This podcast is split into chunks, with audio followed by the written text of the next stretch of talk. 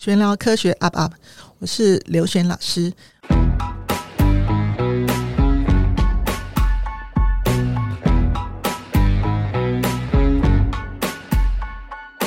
好，那我们今天再度很荣幸的请到陈玉玲教授，然后来跟我们分享。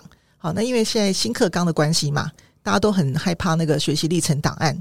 好，因为我上次讲过嘛，我就学生然后进入建中，然后家长就很得意的跟我讲说，哦，他听到什么什么学习历程档案该怎么做，然后我听了之后就翻了一个大白眼。好，然后就说，我后来就问他说，那你听谁讲的？他说听家长群讲的。那我们今天想听一下真正有决定力的大学端的教授是怎么来判断这个学习历程档案。好，我们请玉林教授来跟我们分享。好，感谢刘老师。我想，我们其实，在看待学习历程档案这件事情的时候，它基本出发点应该是这样，就是说，因为我们的考试仍然都还是在纸笔测验的程度，然后或者面试的时候，也就是可能五分钟，或者甚至于好了不起是三十分钟，让考生来到我们委员前面可以好好发挥。但大家可以从这里看得出来，这两种考试的特性都是，它就只能够总结的最后。利用那几分钟的时间，或者那几十分钟的时间，让考生可以在那段时间之内把他所有东西全部总结一并把它表现出来。所以，我们看到的结果就是一个最终结果。可实际上，我们为了要能够真的看出一个学生的学习特性，或他真正的天分，或者是他真的将来要做有真的对他有帮助的那些生涯发展，我们可能做一个学习历程档案的观察。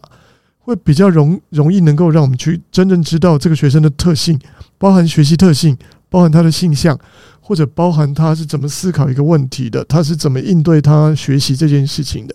所以，其实学习历程档案它实际上就是一个有一点点像是要去补齐我们原来原先考试方式就只有在最后一关去做把关的这样的特性，去真的要从过程当中去理解学员在这过程里面到底他收获了多少东西。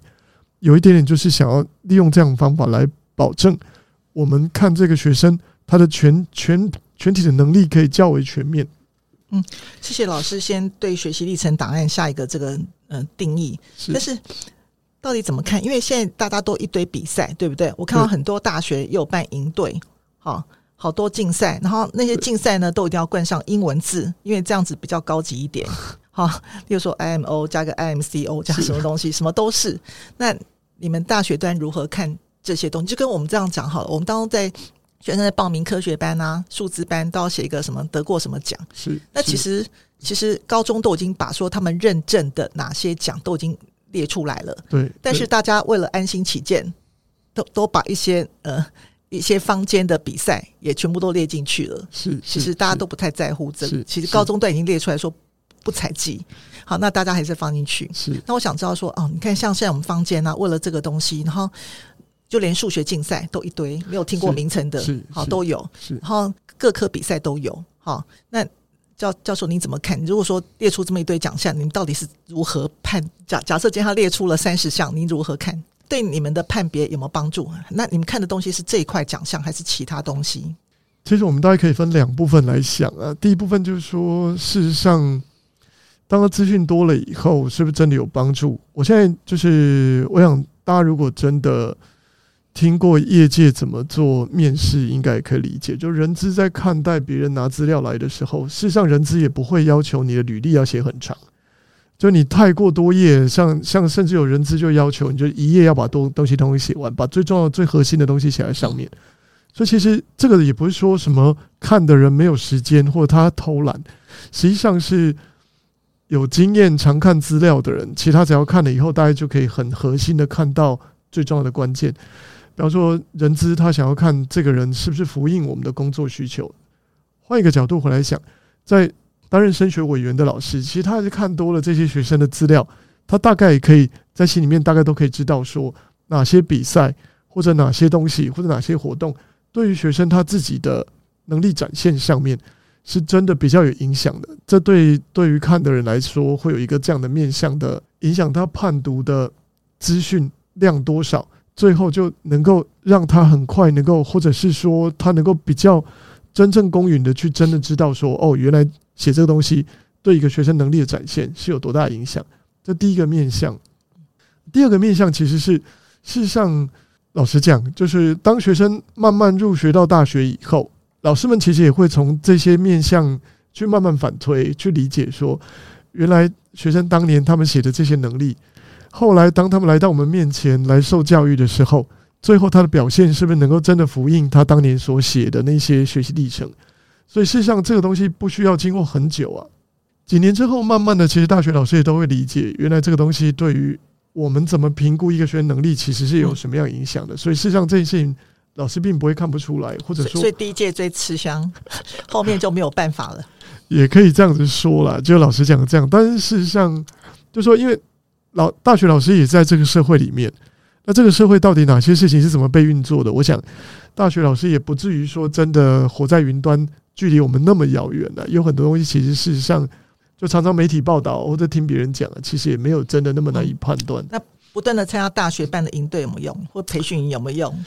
老实讲哦，就是你写一个名字在前面，然后讲说参加这个东西，可实际上学习历程，我们刚刚就有有特别讲啊，学习历程想要呈现的东西，就是我们想要去补正或者想要去补齐我们对这个学生的一个不客观的，或者说只在总结那一端来做的一个评鉴或评量。他希望能够在过程上面有一个记录，或者让我们利用这个方法去侧面理解这个学生嘛。所以，可是我如果只写一个活动，其实我们是在记录。如果造假，这样讲好了。我实在看常看到很多家长在上面 po 孩子今天跑遍呃北南东西呃各区的那什么场子，是，然后什么跟教授合照，然后写一些记录。你觉得放在脸书上面，然后你对于你们会不会有影响？会不会影响到哎，将来可以免试入学呀、啊、推甄啊？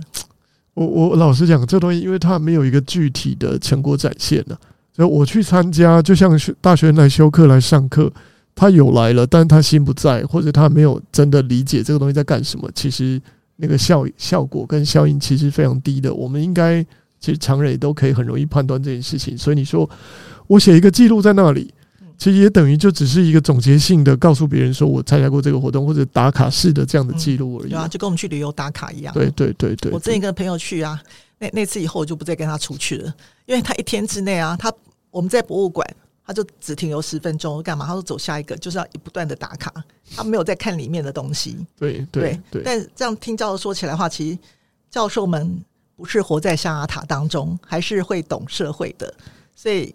我记得我之前有谈过一段嘛，像我之前有个学生，他进台大医学系，那我讲过，大家最常讲的理由就是什么？哦，家里有人生病，然后为了治病，所以一大堆。我觉得这个其实教授应该听得出来吧，嗯、对不对？好，就就每进个学生到到那个一个家人生病，那其实后来那个学生就讲说，因为他喜欢青蛙，就台大医学系教教授就直接问：好，那你把台湾青蛙的种类讲出来，如果你喜欢的话，你就会去研究嘛。好，我觉得这是一个蛮，就是人家其实会戳这个点，嗯，就跟好比说我我们在当客展评审一样嘛。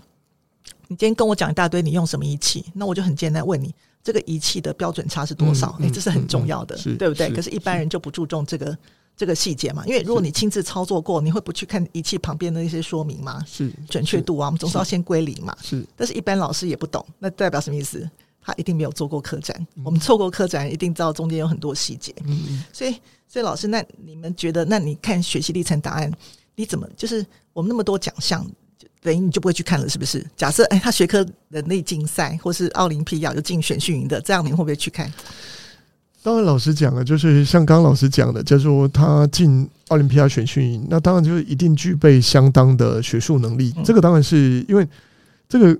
就说，因为它是一个比较相对来讲是一个经过大量选拔、有公信的或长期有公信的一些活动。嗯，那我们当然就觉得说，哎，那这个就可以当做是一个评判指标，或他入选某一科的国手，这是非常明确的。就是说，在这方面能力已经被经过这样认证，那个跟去参加活动其实还是有点不太一样了。啊，所以花钱参加活动是没有用的，参加大学办的营队没有用的，欸、是不是？听起来是在成长上面，就是说相对来说嘛，因为我们也在当中是看不太出来说学生在里面到底有什么样的成长，或者他里面建构什么样的知识，或者是在记录的时候，其实在这个东西上面可能可以想办法从里面挖出来，让他可以展现自己的特色，让大学端可以理解。那如果是这样的话，我倒觉得那就另外一个故事了。可是如果单纯只是写说。参加一个活动，我想这个应该是含金量相对低很多的。嗯，但是我们现在在写的时候，就是你们会看到什么东西？因为之前学生要要呃，以前不是学科历程档案，叫备审资料，是他们回来找我，然后因为我当时国中我办了很多活动，好有各种活动，然后都有帮学生留下那个照片记录。跟学生写的一些心得是，所以后来他们说高中端没有做，然后就从我国中端我帮他们留下，因为我一直留着那些云端硬碟里面捞捞资料。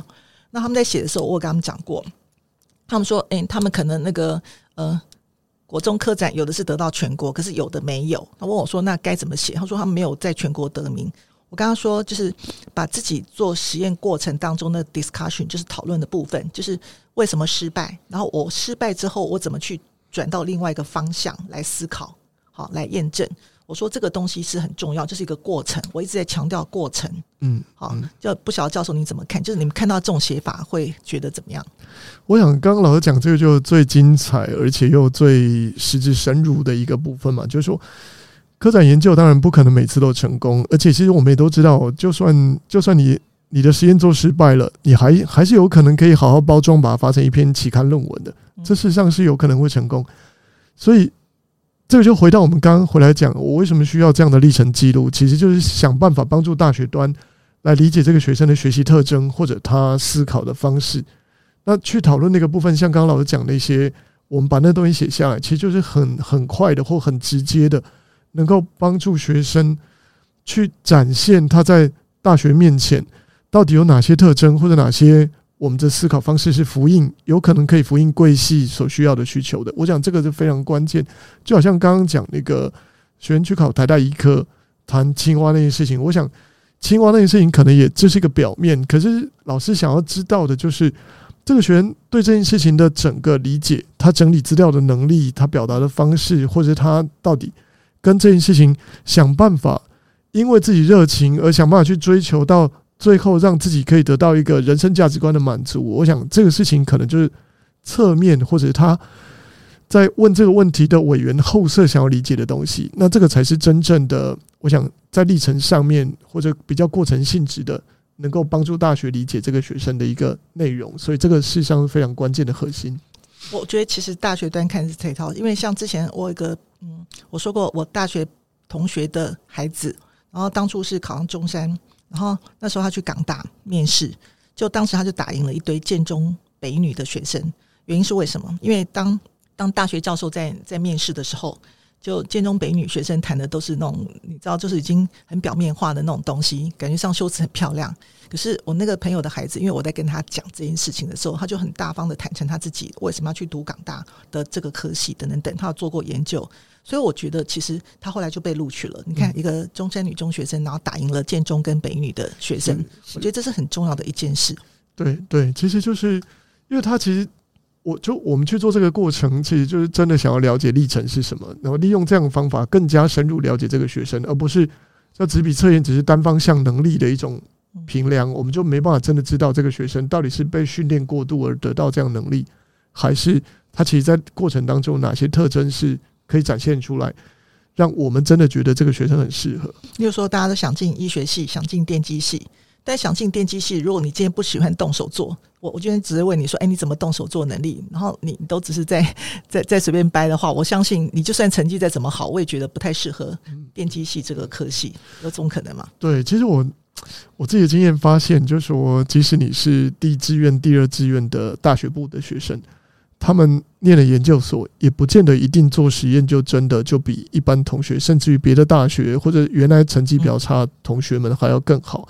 其实我们发现一个事情，就是说，原来念书这样逻辑方法跟做研究其实常常是两件事情。所以，我可以补充，我不认为那个叫念书，诶，我觉得那个叫做考试技巧。好，念书跟考试真的不太一样。哦，是是是，好，就但我是比较世俗的定义这样的做法，就是说，其实我们当然也知道，就是说，就就解物理的题目来说，大多数这样的考试方法，其实也就停留在记忆的功夫上面而已啊。对，那现在外面补习班啊，说什么做一件，帮帮人家做一件学科历程答案要十一万或多少万。那很多这样就走这种偏锋嘛，就把版面弄得漂漂亮亮的。嗯，然后不晓得老师，你对这种对你觉得版面对你而言有没有很大的影响？版面当然是你说这一般人看的这个东西的那个第一眼印象，当然就有影响了。可是实际上大家都还是会看内容啊，就说因为我看了这个东西，然后最后堆了一堆没有用的东西，其实版面是像，因为是看他编排的逻辑。哎，当然，而且它内容展现的东西到底是不是真的有够深入，我想这个也非常关键。对啊，就像我们在看论文的时候，会觉得怎么写的那么长，好像都一堆一堆。很很怎么样，跟重点无关的东西，对对对，然后在堆砌偏题文的感觉，那其实对你们而言其实没差的。是因为其实也不要太忽视大学老师的经验啊，因为其实我们在大学入学这一端，之前也看过备审资料嘛，在更早之前，研究所其实也有推甄呢，所以我们也会看过很多学生这样的比较学习历程性质的这些内容，所以事实上，就说看多的的人。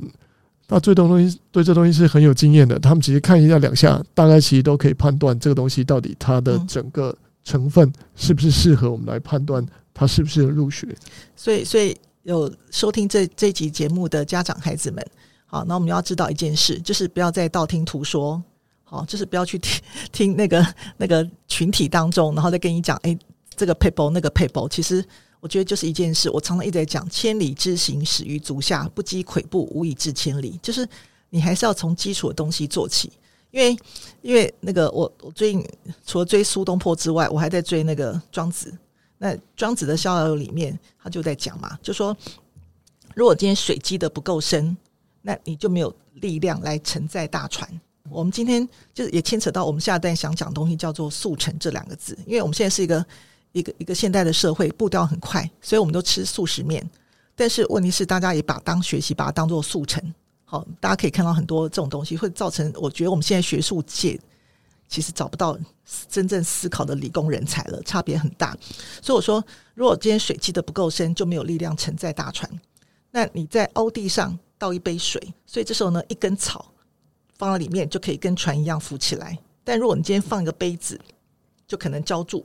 就在那个小小凹洞里面就不能动了，好，就是因为水太浅，但是杯子对那个水而言太大了。也就是说，我们今天我们的理想很很大，但是问题是，就是怎么讲，那个水不够深。那我们怎么样让水够深？就说我们现在讲，大家都一开始就是我们嗯、呃，之前在自由班里面有提到嘛，大家都想一步登天。小学生就要把国中学完，甚至学到高中，然后，然后那个国中生就要学到高中、大学。当然，有孩子有能力是这样子，但是在他们达到这个能力之前，我觉得是不是要有一定的基础？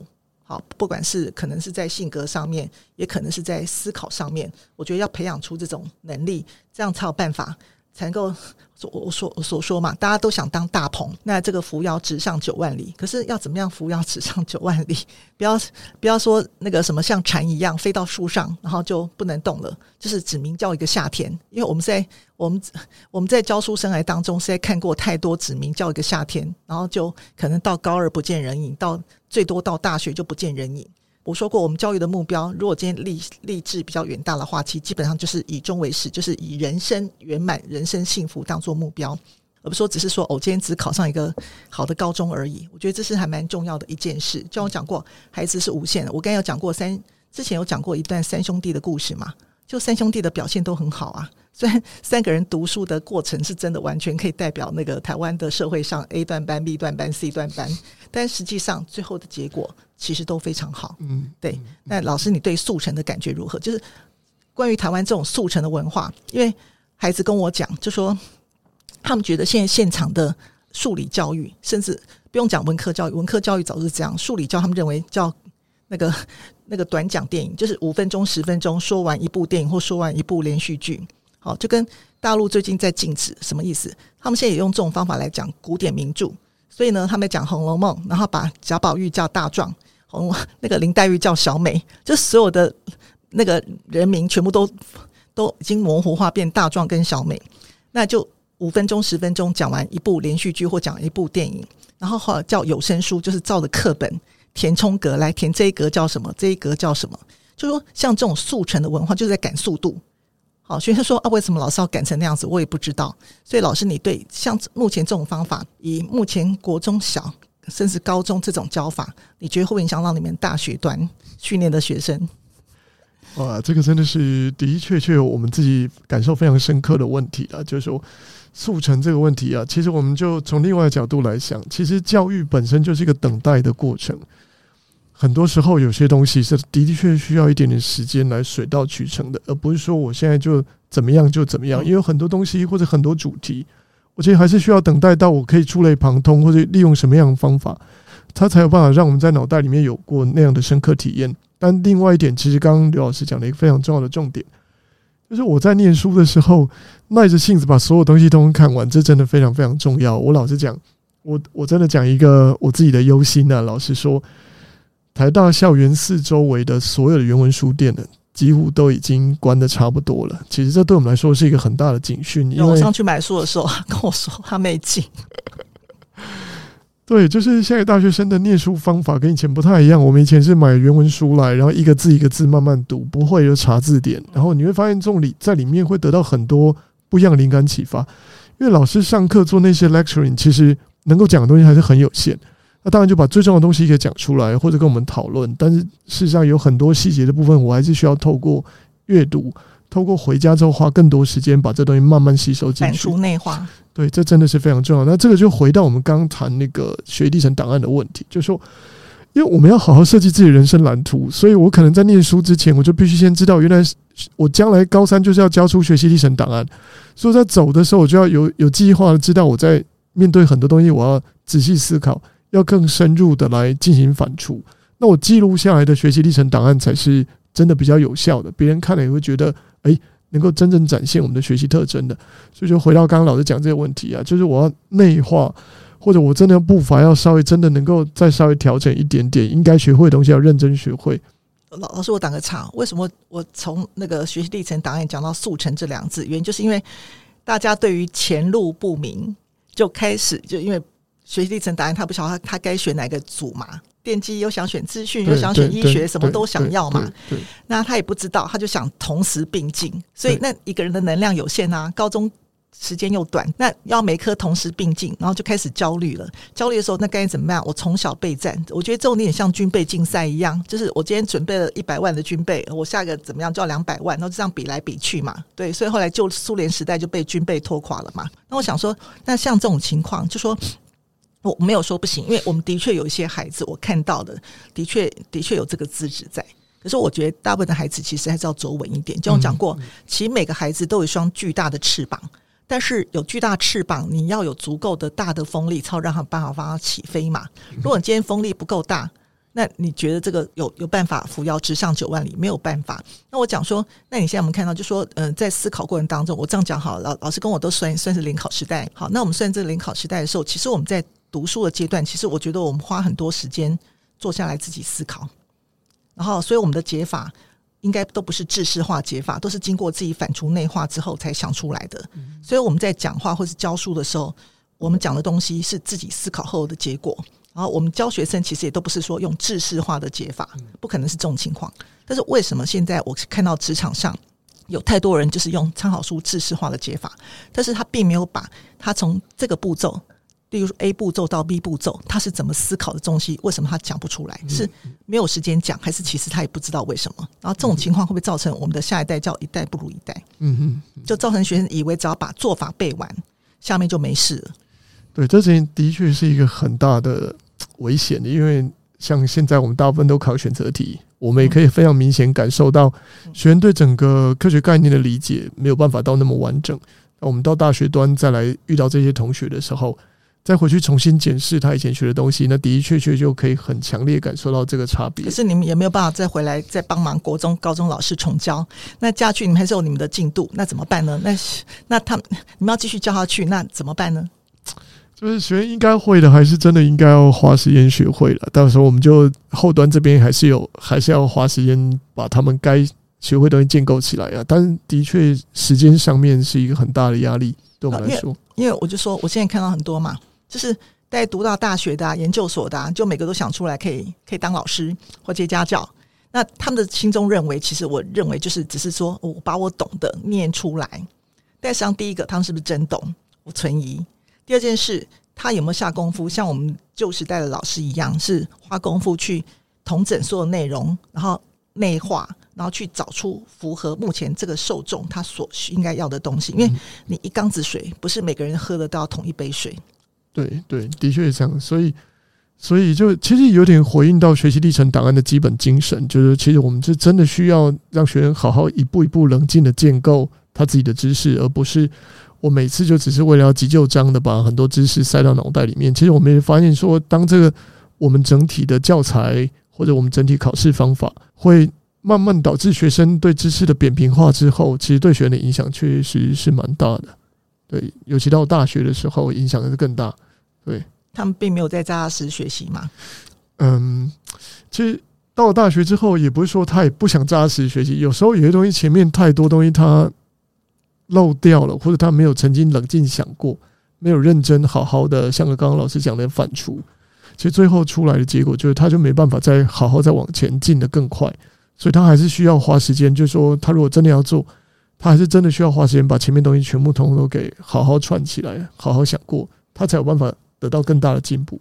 因为我为什么这样讲？就是我现在常听到听到有家长跟我讲说，他一年之内已经学完八九年级的理化，然后他希望能够在六个礼拜之内做完八九年级的的所有的东西，希望更快一点。然后下面就开始要跟着高一上，跟着高二上。那我我听完之后是觉得很惊讶，就是八九年级的理化能够在一年之内上完。其实八九年级的东西，如果按照我们刚才所呃我们在第一集当中所讲到的，其实很多东西是可以再往下挖，就是加深跟加广。好，有很多东西是可以探讨的。这些探讨的东西呢，其实是就可以接连到后面要学到的那些观念。好，让他更清楚，因为我们台湾属于那种螺旋式的学法嘛。但如果你今天都是什么都快速，就只听过名词，例如说，哎，之前就孩子可能在在刚补习班学过，就跟我讲说那个叫那个什么呃热容量。好，那热容量他就学一个东西，我说什么东西？他说就高中名词啊，然后就是 m 质量乘以比热嘛。那我跟他说，哎，质量乘以比热什么意思？其实就是 h 除以 delta t 嘛。就说他并没有想到最后面到底是代表什么意思。那我刚刚说，你一定要懂高中名词才能计算嘛？你不懂高中名词，你看看也知道说，就是就是这样算的嘛。就说我不晓得为什么现，就是所以我觉得说，很多人他可能只是学过，但他并没有学过任何的教教学的方法，教学现场怎么看？那我觉得就是直接出来了，直接出来的时候就把自己懂的名词就乱倒一通，显示出自己好像自己高人一等。好，我觉得现场上这种师资，就是我们后面其实我很想继续讨论的原因。我当然知道老师不方便，可是其实我很想讨论一点，就是说，嗯，这样不是得罪人，而是说，其实我觉得，呃，早期有坚实的扎实基础的老师那一代，其实像我们这样，我们被教出来的，其实会对对学习上面会有更深刻的体验，而不是速成化的东西。因为速成的东西，我觉得我们当吃速食面、速食什么东西，可是你看啊，家长都不让孩子吃速食面，可是为什么在学习上面喜欢让学生吃速食呢？吃素食材呢？嗯嗯，其实我们自己真的非常深刻的发现，像理化、物理这样的科目，老师真懂的话，能够教的真的是很不一样，而且能够把国中的东西教得很彻底，那就是对了，而不是说我说我跟你讲过嘛，一短讲电影，二有声书是照念一次，那有声书干嘛需要老师？确实是这样，因为这个东西真的影响非常大，而且老师自己要真的懂的话。其实应该都可以教的非常清楚的，就是说老师对自己的自我要求跟我们对这个学科的认知程度，也的确。所以现在有四个字很好，很好用。老师，你知道哪四个字吗？欸、自主学习。老老师就丢东西给他们之后，或考完试之后，然后就把解答抄在黑板上，然后说同学自己讨论，然后自主学习，就是。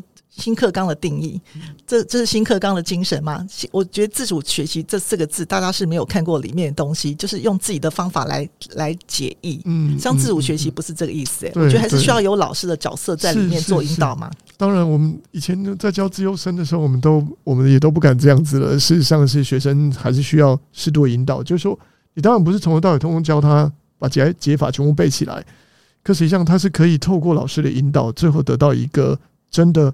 懂如何思考，真的知道应该怎么往前走的。我们自己学生事实上在那些引导之后，可以得到的东西是比我们想象的多很多。但是老师的角色其实还是非常重要。对，那那怎么办呢？我们怎么解决现场上这些事情呢？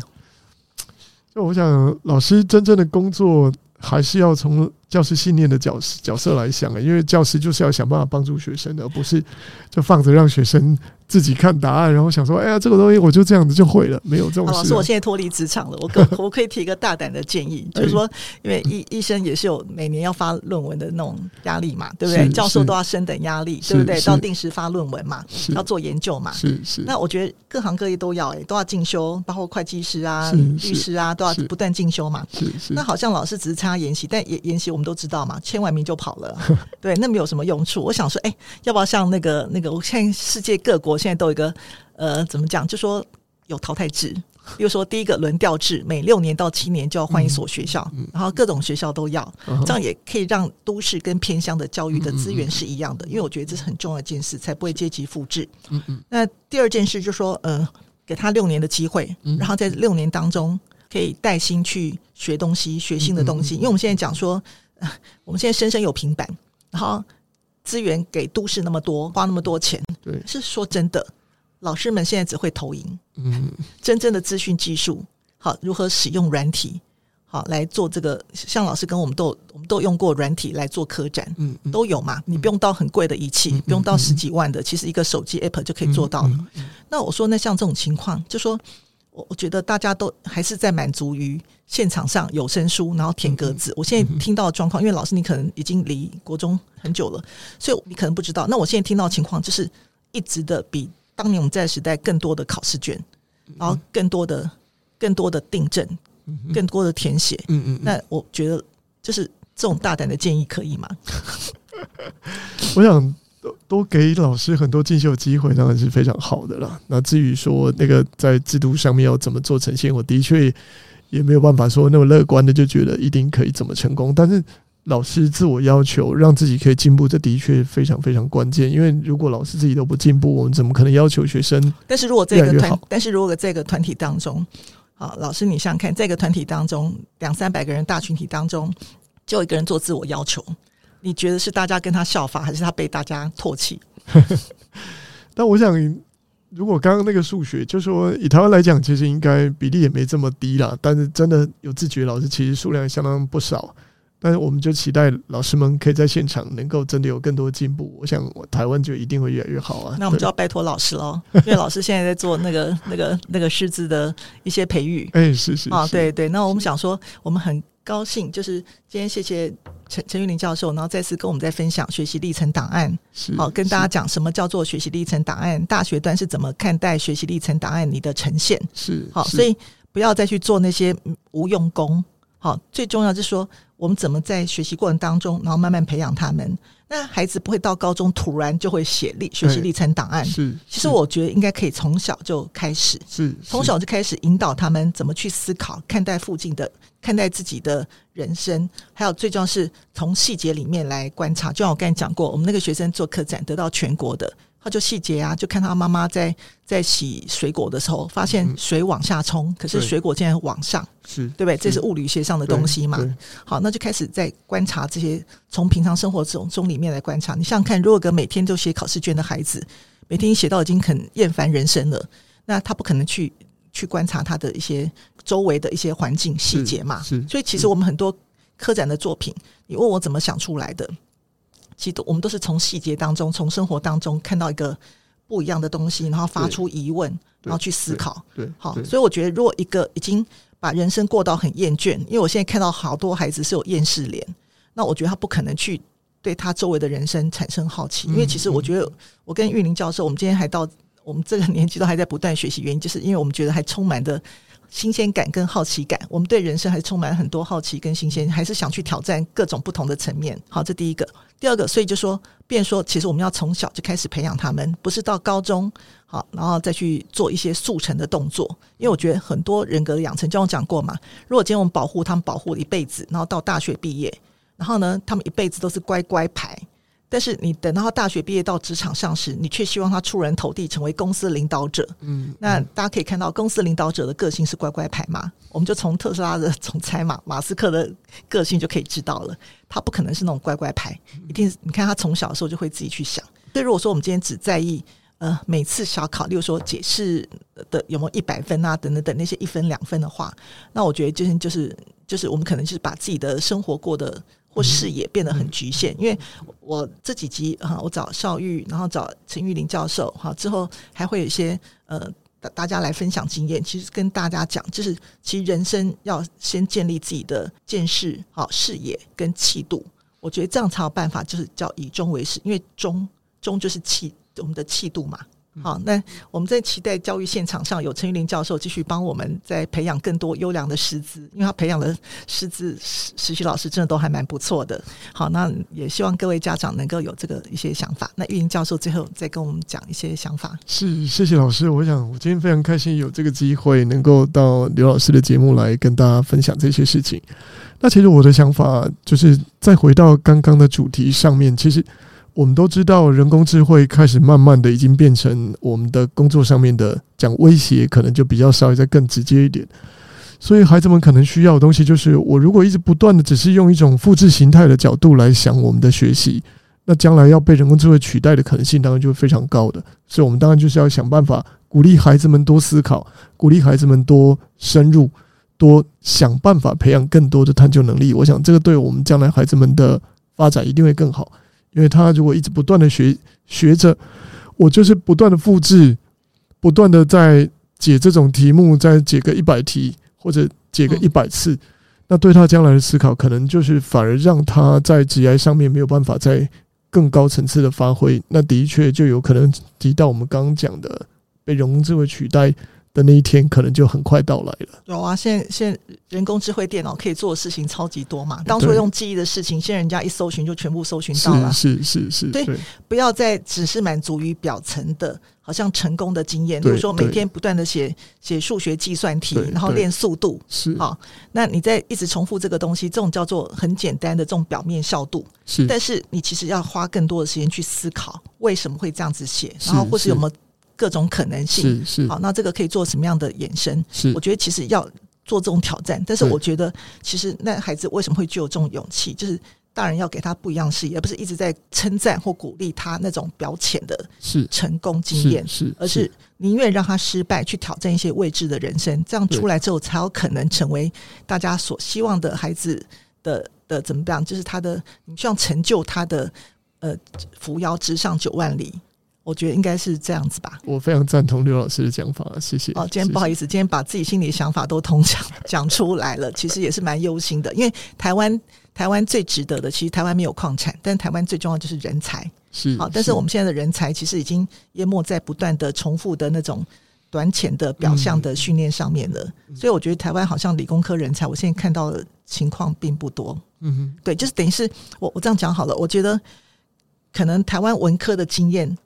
印象太深刻，所以大家把文科的经验用在理科的学习上，就是觉得只要死背就可以了。但是我觉得，我我跟玉林老师经验是告诉大家，就是这种死背这种东西，大概顶多只能到国二吧。